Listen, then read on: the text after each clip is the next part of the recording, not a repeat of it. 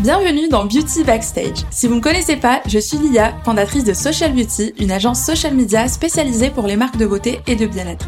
D'ailleurs, si vous avez besoin d'aide sur vos réseaux sociaux, vous pouvez prendre rendez-vous avec nous via le lien qui se trouve dans la description. En créant Social Beauty, j'ai fait de mes patients mon métier de rêve en réunissant à la fois mon intérêt pour le marketing et mon amour pour le domaine de la beauté. Grâce à ce métier, je rencontre et j'échange régulièrement avec des professionnels de l'industrie. Et les personnes que je rencontre sont toujours passionnées et passionnantes. Alors, j'ai décidé d'enregistrer certaines de nos conversations pour vous faire profiter également de ces échanges. L'objectif est de partager notre passion pour la beauté, mais aussi de vous en apprendre plus sur les coulisses de cette belle industrie. Si ce contenu vous plaît, n'oubliez pas de vous abonner et de mettre une belle note sur votre plateforme d'écoute préférée parce que ça nous aide énormément, alors merci d'avance. Et let's go, je vous laisse avec l'épisode du jour. Bonjour à tous, j'ai le plaisir aujourd'hui d'accueillir Bérangère alias Pibou sur les réseaux sociaux, qui est l'une des premières skin influencers. Alors le terme skin influencer est assez récent, et en fait, ça veut tout simplement dire des influenceurs ou créateurs de contenu version skincare. En fait, ce sont des influenceurs qui sont vraiment nichés dans la skincare et Bérangère est pour moi l'une des premières skin influencers en France. Bonjour Bérangère et merci d'être venue à cet enregistrement de podcast. Bonjour Lilia, merci de m'avoir aujourd'hui. Alors Bérangère, est-ce que tu peux te présenter et nous parler un petit peu de ton parcours? Oui, alors euh, moi c'est Bérangère, comme tu l'as dit, je suis sous le pseudonyme de Pibou sur les réseaux sociaux et je suis ingénieure en physique et en chimie et aujourd'hui je vulgarise la science des cosmétiques à travers mes réseaux sociaux, que ce soit sur Instagram ou alors sur YouTube. D'accord, super. Et qu'est-ce qui t'a mené justement à, à, faire ça, à te mettre sur les réseaux sociaux pour vulgariser les informations liées aux cosmétiques Alors, à la base, j'avais absolument pas prévu de faire ça. C'est arrivé un petit peu par hasard.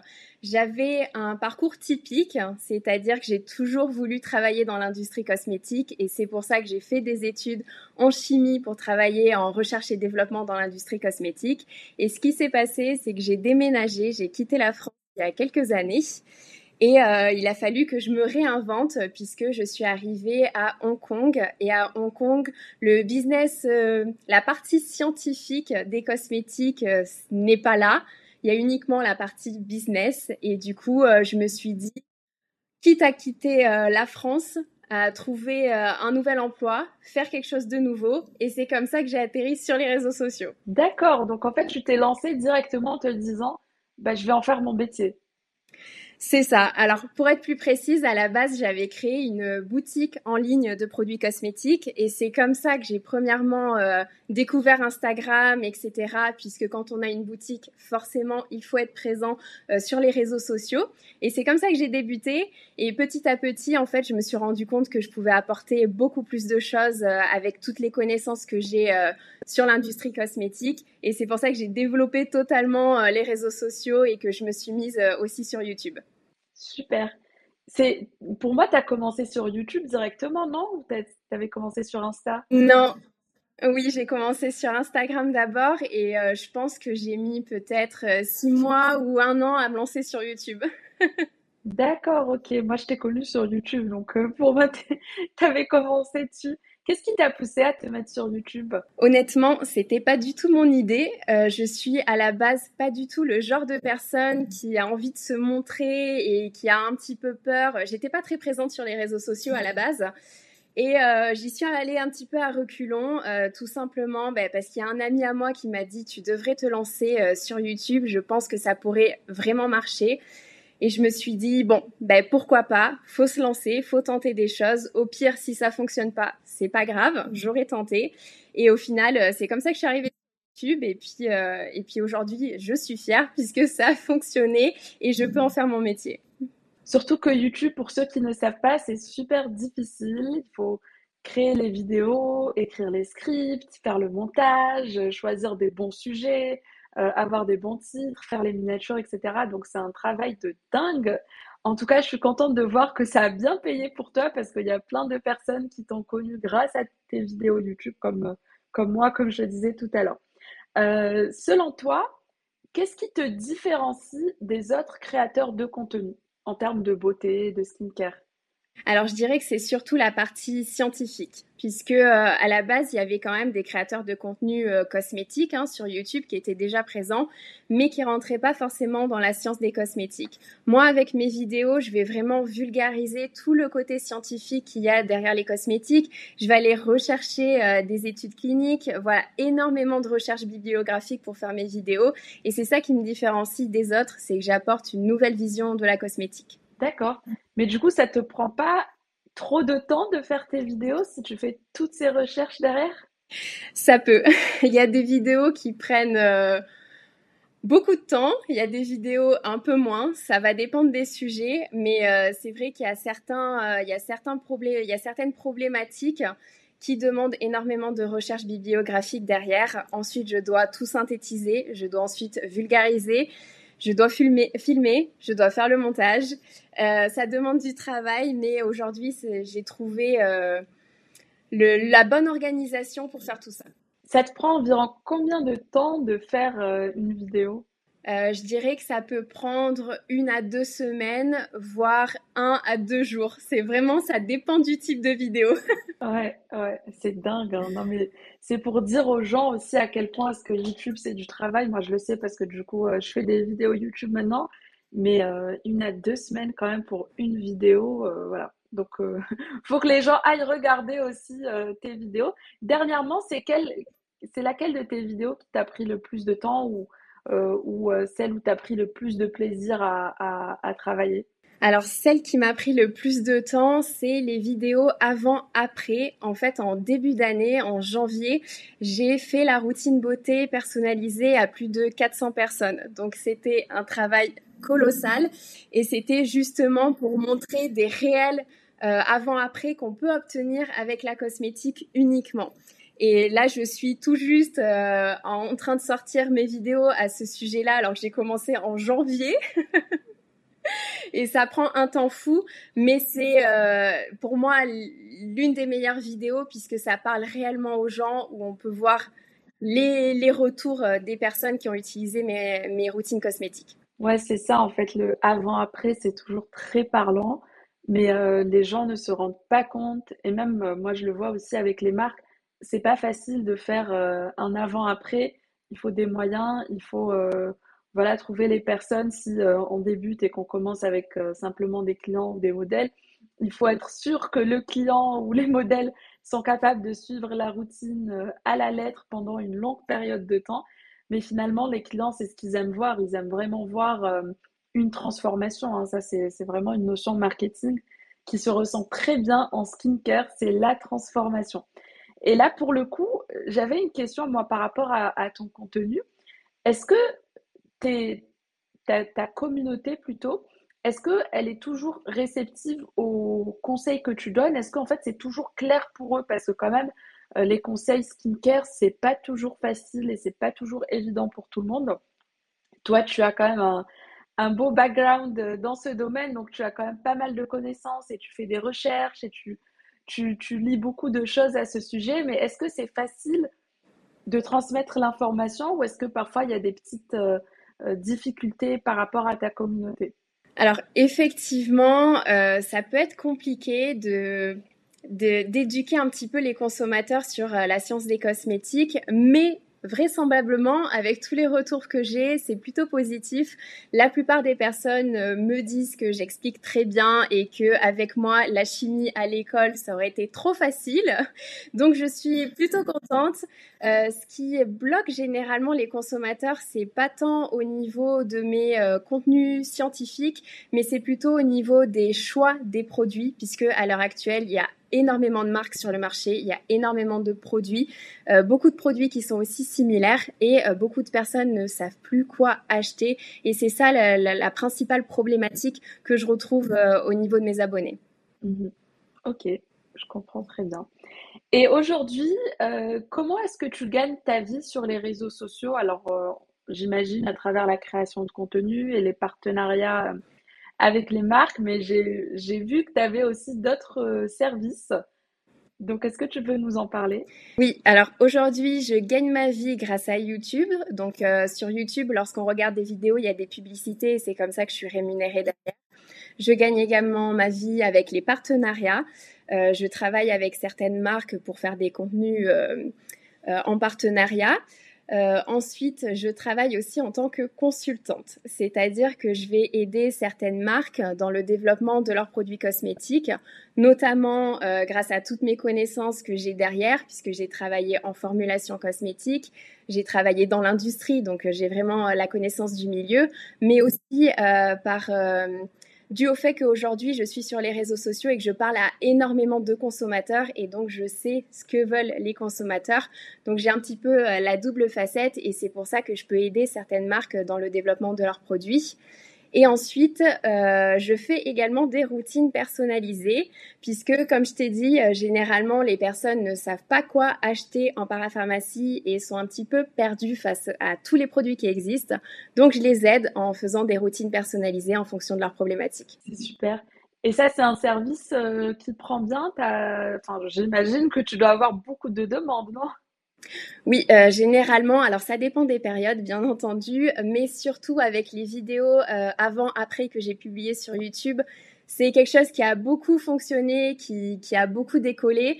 Alors, j'essaye de pas trop le faire décoller non plus, j'avoue, puisqu'il y a une problématique de temps derrière. C'est que moi, je dois continuer à faire mes contenus YouTube, mes contenus Instagram, essayer de répondre au, plus de personnes que possible.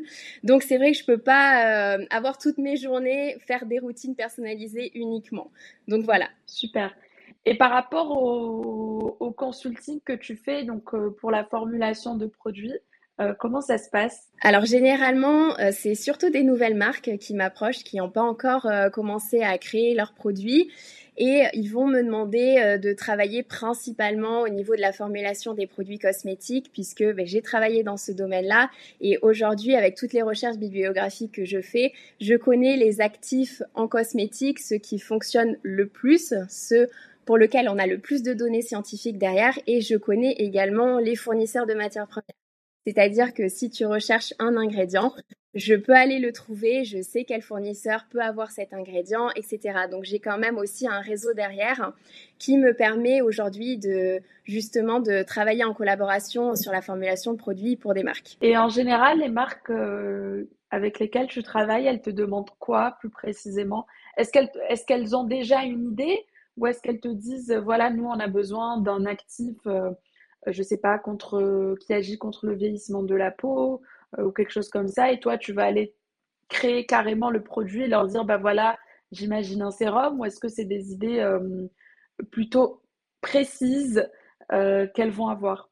Alors en fait, il y a les deux, il y a deux, comment dire il y a deux possibilités. Généralement, il y a des marques qui arrivent vers moi et qui ont déjà presque fini le produit et qui veulent juste avoir un avis euh, sur la formulation, un avis sur la sensorialité. Également, puisque avec mon métier à l'heure actuelle, je teste énormément de produits, donc je sais reconnaître un produit qui peut plaire et un produit qui peut déplaire.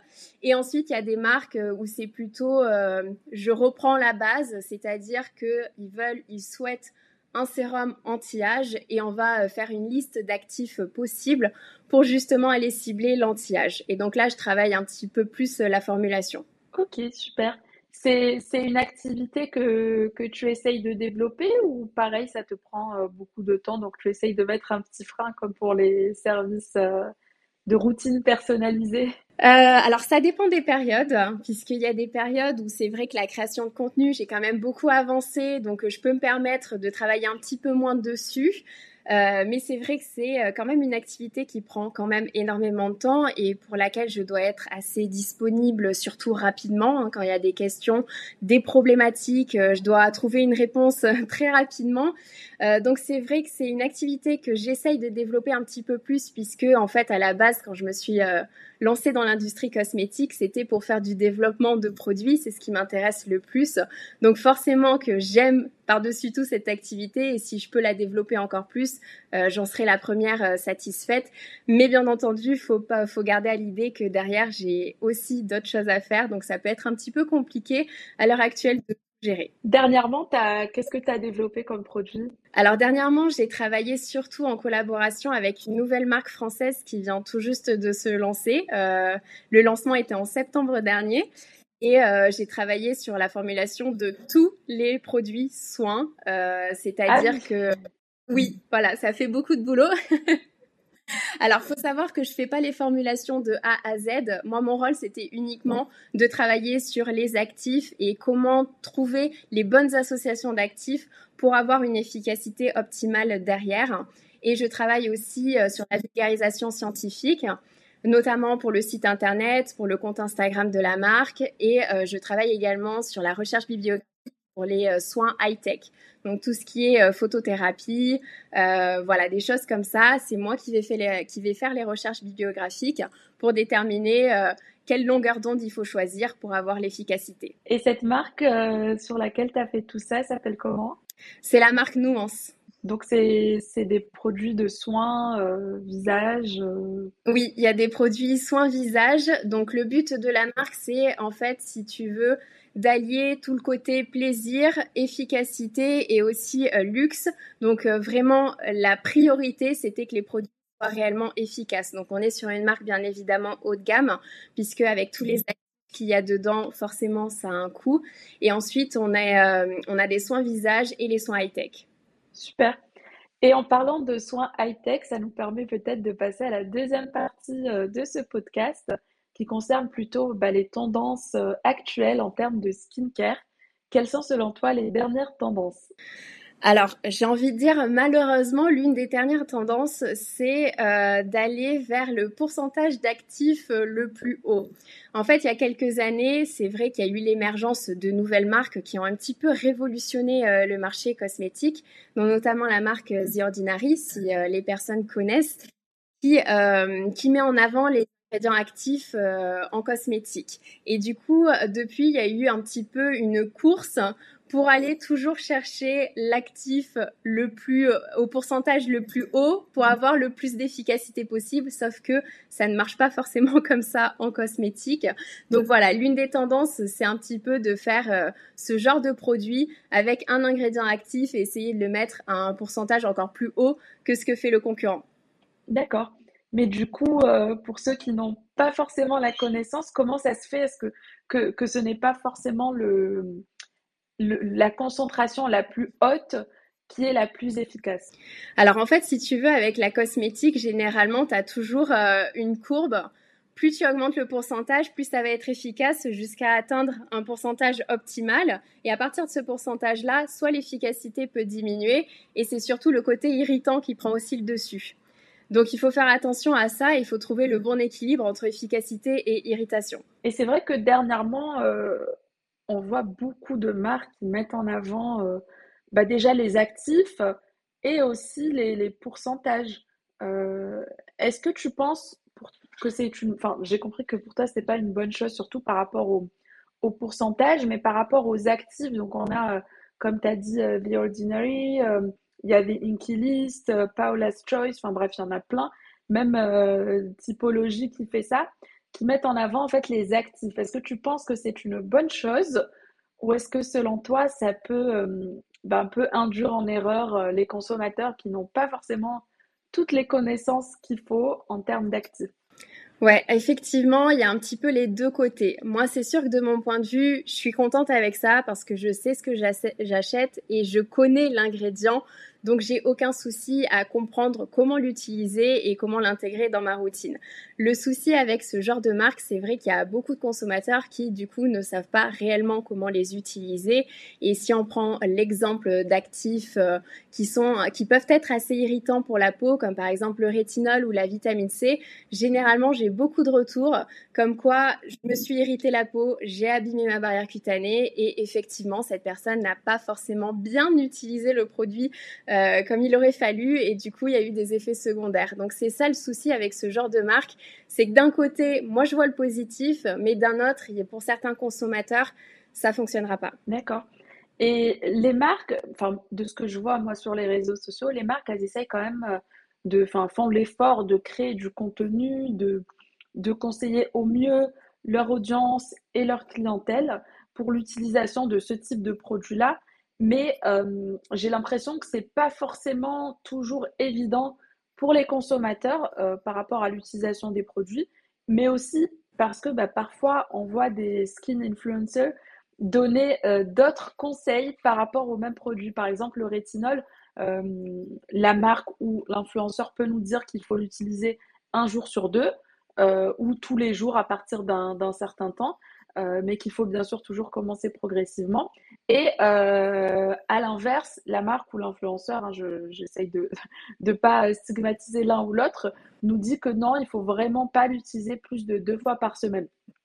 Est-ce que tu as pu remarquer ça et qu'est-ce que tu en penses? Oui, absolument. C'est le problème avec ce genre de produit et le problème plutôt général qu'il y a aujourd'hui avec la cosmétique et notamment les réseaux sociaux.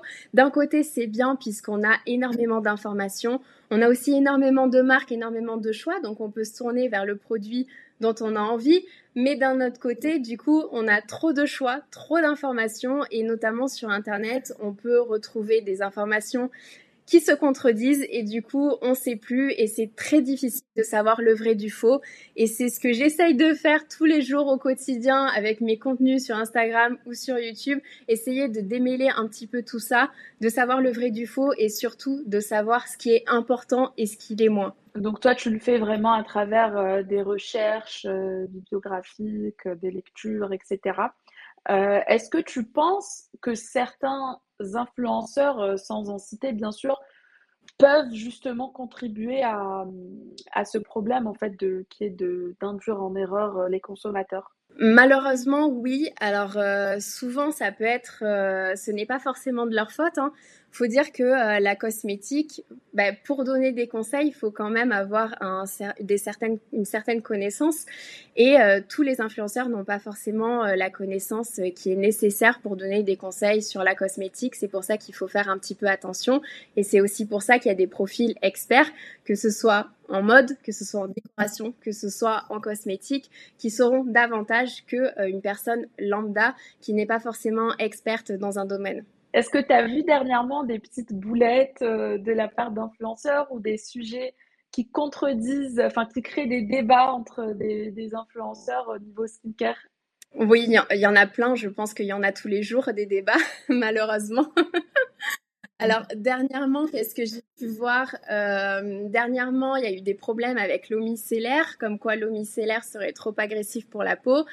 Je peux dire que euh, je suis formulatrice cosmétique, donc je connais les eaux j'en ai moi-même formulé et en fait c'est un des, nettoyants les plus doux pour la peau et c'est absolument pas agressif.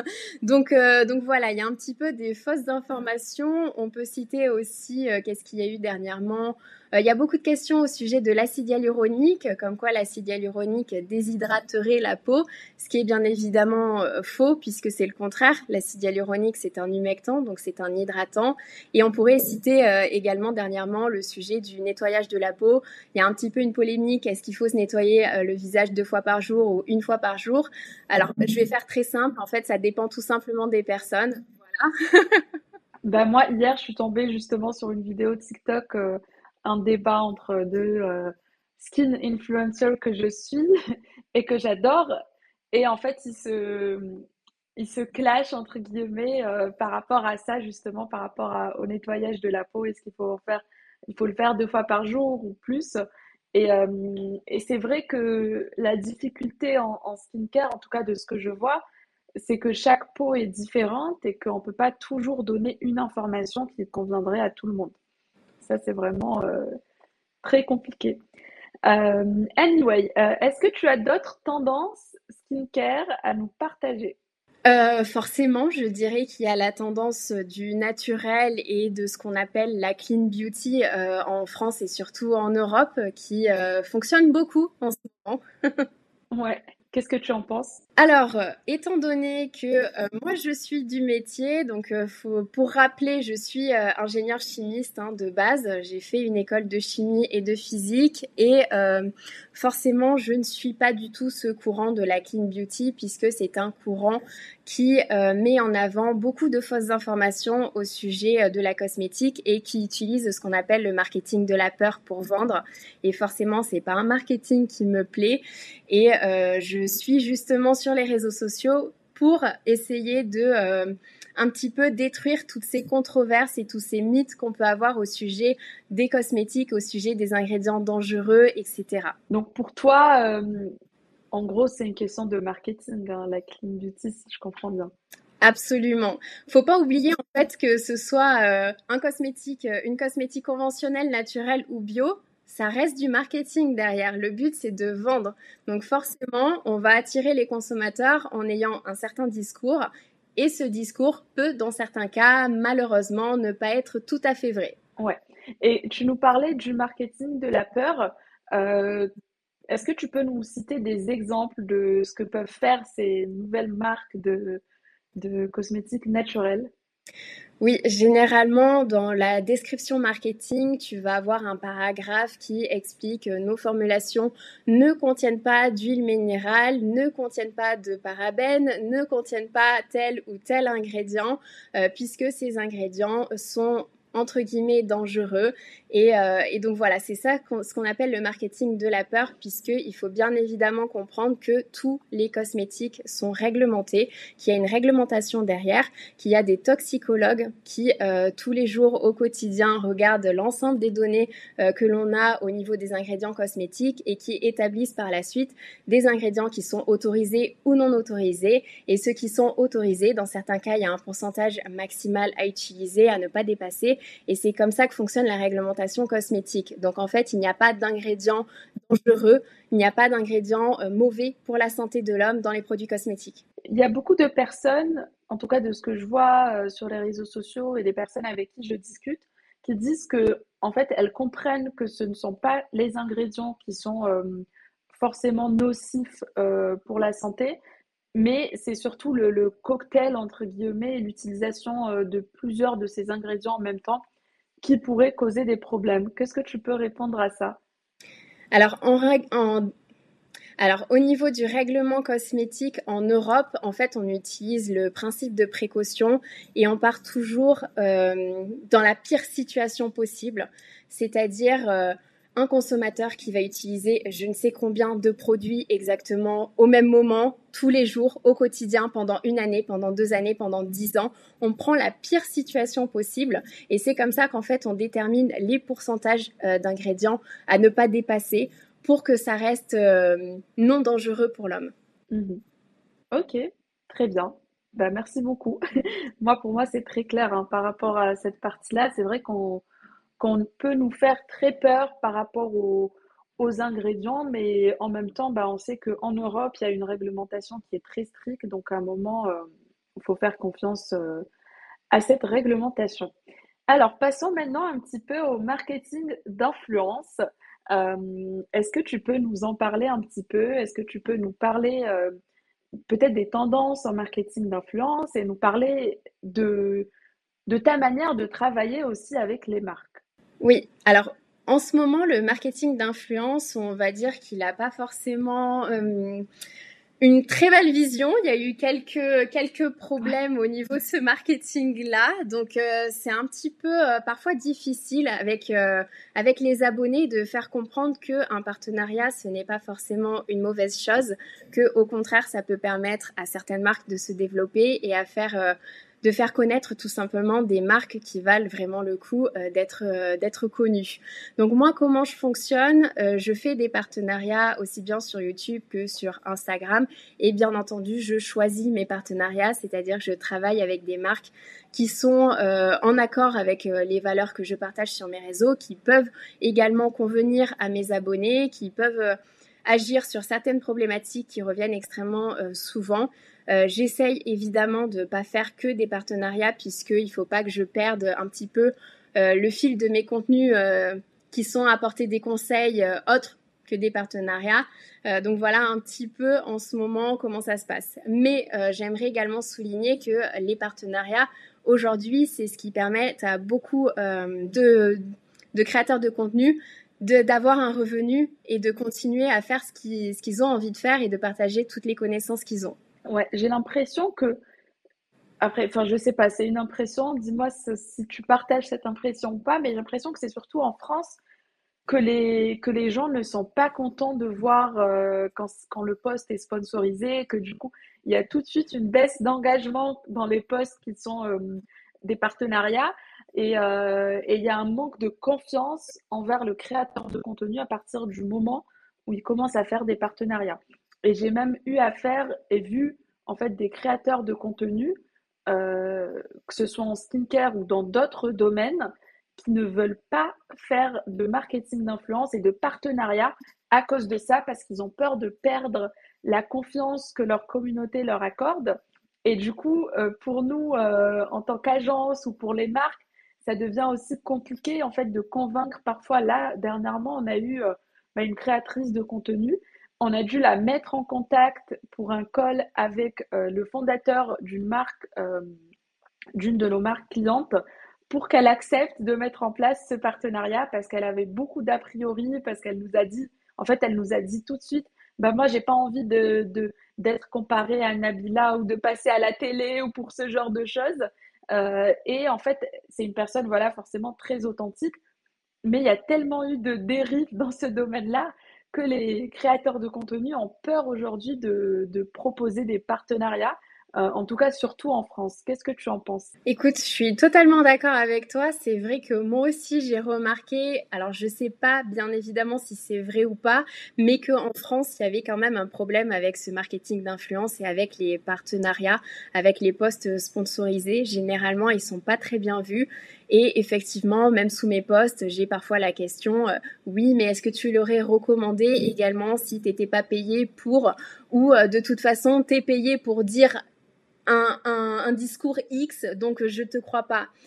Et, euh, et c'est hyper dommage parce que moi, ce qui m'a permis justement de continuer sur les réseaux sociaux, de partager toutes mes connaissances et justement d'aider certaines personnes à trouver leur routine beauté, c'est les partenariats. Sans partenariat, je n'aurais pas eu les revenus nécessaires pour continuer et je serais allée me trouver un autre travail pour avoir un salaire tous les mois et pour pouvoir vivre tout simplement. Sans les partenariats, il y a beaucoup de créateurs qui arrêterait tout simplement parce qu'on ne peut pas vivre uniquement en donnant des conseils gratuits sur Instagram.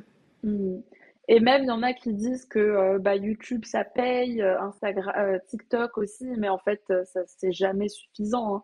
Et, et, à partir d'un moment donné, il faut vraiment bah, suivre le, le, ou la créatrice de contenu pour voir en fait le type de contenu qu'il propose, pour voir si c'est uniquement de la vente. Moi, quand je vois des placements de produits chez euh, des influenceurs, par exemple, de la télé-réalité, versus euh, des posts sponsorisés euh, de Pibou, de, je sais pas moi, d'un autre influenceur qui est vraiment qui a un contenu en fait vraiment bien travaillé, dans lequel on sent qu'il y a de la recherche, qu'il y a, qu'il y a de l'âme en fait, on voit tout de suite la différence. Hein, ça n'a ça n'a rien à voir. Donc à un moment, il faut que les gens comprennent que le métier de créateur de contenu, bah, c'est devenu un vrai métier et que les personnes ont aussi besoin d'être rémunérées, quoi. Tout à fait. Quelles sont les problématiques des marques qui te contactent pour faire du marketing d'influence? C'est-à-dire, au niveau des problématiques, qu'est-ce que tu entends alors, est-ce qu'elles te contactent pour, euh, par exemple, directement faire de la vente ou est-ce que c'est pour un objectif de visibilité, de notoriété? Euh, Qu'est-ce qui revient le plus souvent? Alors, je dirais pour les nouvelles marques, les marques qui se lancent, c'est plus un objectif d'être euh, un petit peu plus connu aux yeux du public et donc, euh, donc plutôt avoir euh, une vision de la marque à travers mes contenus. Et si je recommande cette marque-là, si je parle de cette marque, forcément, ça veut dire quelque chose derrière puisque je suis positionnée en tant qu'experte sur dans le domaine du skincare. Et puis, à l'inverse, pour les marques qui sont déjà présentes euh, depuis pas mal d'années, euh, on est beaucoup plus sur un objectif euh, de vente. Donc il y a, les deux. D'accord. L'objectif de vente, est-ce que pour toi c'est facile ou est-ce que c'est plus difficile? Enfin, Comment est-ce que tu gères ça avec les marques? Est-ce que tu leur dis, OK, bah, nous on peut faire, enfin je peux faire tant de ventes? Ou est-ce que tu essayes d'être d'être large par rapport à ça? Enfin, est-ce qu'ils te demandent aussi un, il y a beaucoup de marques et d'agences qui, enfin, de marques, pardon, qui nous, qui nous demandent si on va avoir un retour sur investissement. Et nous, en agence, on essaye de dire que bah, pas forcément et que c'est un petit peu compliqué parfois et que surtout, on ne peut pas toujours anticiper pour avoir un retour sur investissement. Surtout, il faut beaucoup investir. Est-ce que toi, tu as euh, ce type de demande aussi par rapport aux marques qui te contactent? Alors, pas directement. C'est vrai que les marques, généralement, qui sont intéressées par mettre en avant certains produits et donc booster leurs ventes, ne vont pas directement me demander, entre guillemets, le nombre de ventes que je pourrais euh, susciter. Donc, c'est plutôt, euh, plutôt de l'indirect avec, euh, avec les marques comme ça. Mais c'est vrai que moi aussi, je dirais que pour les marques qui se lancent dans le marketing d'influence, au début, c'est pas sûr que le retour sur qu'il y ait un retour sur investissement. En fait, c'est un petit peu comme la publicité à la télévision ou à la radio, c'est quelque chose qui a un certain coût et ça ne veut pas dire que euh, avec une seule publicité, tu vas avoir derrière un retour sur investissement. Il va falloir beaucoup plus de publicité, beaucoup plus de communication derrière et c'est en fait sur la longue durée que tu vas pouvoir avoir un retour sur investissement. C'est exactement ce qu'on a l'habitude de dire euh, à nos clients parce qu'effectivement euh, faire juste une seule fois un placement de produit, c'est jamais suffisant. Euh, quels sont les autres conseils que tu pourrais donner aux marques de cosmétiques par rapport à tout ça, par rapport au marketing d'influence? Alors je dirais d'essayer de trouver les bons créateurs de contenu et par bon créateur de contenu, euh, j'entends une personne qui est plutôt qualifiée dans, dans ce qu'elle fait et surtout qui a euh, une communauté qui est euh, prête à acheter euh, le produit en question. Par exemple, on parle de cosmétiques. C'est vrai que je me tournerai beaucoup plus vers des influenceurs qui partagent de la cosmétique au quotidien et pas un influenceur lifestyle qui fait un petit peu tout, qui va, pour moi, de mon point de vue, apporter moins de ventes puisqu'il n'est pas euh, positionné en tant que profil expert dans ce domaine-là. Donc il faut bien choisir euh, les influenceurs et pas forcément les influenceurs avec euh, le plus grand nombre d'abonnés ou le plus grand engagement, puisqu'en fait ce qui compte derrière, c'est la communauté. Est-ce intéressé par le lifestyle, par la mode, par la beauté, etc. Et c'est ça qui compte le plus. Ok, très bien. Bah, c'était tout pour les questions de cet épisode. J'ai juste deux, trois petites questions euh, à te poser avant de conclure. Alors la première, c'est euh, qu'est-ce que la beauté pour toi? Oula, c'est une définition assez compliquée, c'est subjectif, je pense que ça dépend, euh, personne ne donnera la même réponse. Je dirais que la beauté pour moi, c'est déjà se sentir bien soi-même dans sa peau et être content du reflet que l'on a dans le miroir quand on se regarde. C'est pour moi le plus important. Ok, Très bien. Deuxième question, qu'est-ce que tu penses du marché de la beauté euh, de manière générale? Alors là, on n'est pas que sur la skincare, mais on est aussi sur le maquillage et tout le reste. Alors, d'un côté, il y a énormément de positifs, hein, puisque ces dernières années, il y a tellement eu de nouvelles marques, de nouvelles choses, de nouvelles technologies, et c'est super euh, autant pour euh, les créateurs de contenu, pour les personnes qui sont spécialisées dans le skincare, que pour les personnes qui, qui sont consommateurs, tout simplement. Euh, puisque c'est génial d'avoir des nouveautés sur le marché. Mais d'un autre côté, c'est vrai que euh, ces dernières années, on a été inondé euh, par le nombre de marques.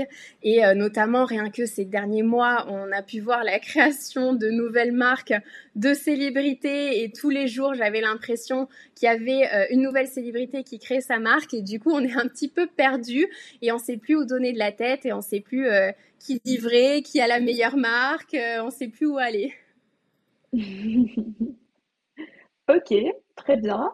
Et euh, dernière question, euh, tu nous disais tout à l'heure, et là tu viens de le redire aussi, que c'est qu'il y avait énormément de marques, que c'était difficile euh, de choisir. Mais si toi tu devais choisir une seule marque, après bon, je peux te laisser en choisir deux ou trois grand max, laquelle ce serait? Alors, la première marque, c'est pas une marque, c'est un groupe cosmétique. Je vais tricher. c'est le groupe DCM pour la, pour la bonne raison que, en fait, ils ont déjà révolutionné le marché il y a quelques années avec leur marque The Ordinary. Euh, premièrement, mais c'est surtout au niveau de tout leur marketing, de toute leur communication, essayer d'éduquer les consommateurs et justement de pas rentrer dans toutes les controverses, dans toutes euh, les fausses informations qu'on peut trouver sur Internet et aller plutôt suivre le courant inverse et essayer d'informer euh, les consommateurs. Et c'est pour ça que pour moi, c'est l'un des groupes les, les, plus que je préfère parce que justement, ils sont en total accord avec ce que j'essaye de faire moi-même sur les réseaux sociaux. Ensuite, forcément, il y a les grandes marques de parapharmacie françaises, puisque c'est vrai qu'en France, on a de la chance euh, d'avoir euh, de belles marques françaises. Je citerai notamment La Roche-Posay. il y a énormément de produits La Roche-Posay que j'adore. C'est une marque que j'utilise au quotidien. Et ensuite, je dirais bien évidemment la marque Nuance, puisque j'ai travaillé sur l'élaboration des produits. Donc forcément, c'est une aventure qui a aussi duré pas mal de temps et qui me tient à cœur. Génial. Euh, je suis désolée, mais j'ai une autre question qui me vient euh, bah, suite à, ta réponse. C'est que tu nous as beaucoup parlé de marques euh, françaises et étrangères. Est-ce que du côté de l'Asie, il y a des marques aussi où il y a des pratiques que tu trouves intéressantes? Oui, alors euh, pour ceux qui ne savent pas, je vis actuellement en Asie, donc euh, j'ai un petit peu la vision de la cosmétique européenne et de la cosmétique asiatique, et c'est vrai qu'il y a quelques différences. La différence euh, principale qui saute aux yeux quand on arrive en Asie, c'est au sujet de la crème solaire. Ici, tout le monde, toutes les femmes en tout cas, portent de la crème solaire au quotidien. C'est ancré. Leur maman, leur arrière-grand-mère, voilà, toute la famille fait la même chose. Alors que en Europe, on n'a pas du tout la même vision vis-à-vis de la crème solaire et c'est quelque chose qu'on va utiliser uniquement lorsqu'on sort à la plage, lorsqu'on va à la piscine. Et du coup, on a vraiment bah, ces deux visions, ces deux cultures différentes par rapport à un seul produit qui est la crème solaire. Ouais, ouais, c'est et toi, euh, de ce que je vois dans ton contenu, tu essayes d'éduquer aussi un petit peu sur ça et de, de dire aux gens de, de mettre de la crème solaire, parce que c'est important quand même. Tout à fait, tout à fait. Bah, merci beaucoup Bérangère, merci d'être venue, merci pour ton temps et pour toutes euh, ces informations que tu as partagées avec nous. Euh, je vais mettre les liens de tes réseaux sociaux, mais je pense que ça sera facile pour tout le monde de te retrouver. Euh, dans la description hein, de, de, ce podcast ou de la vidéo YouTube. Donc, merci beaucoup. On se dit à très vite et merci à tous d'avoir écouté ce podcast jusqu'au bout.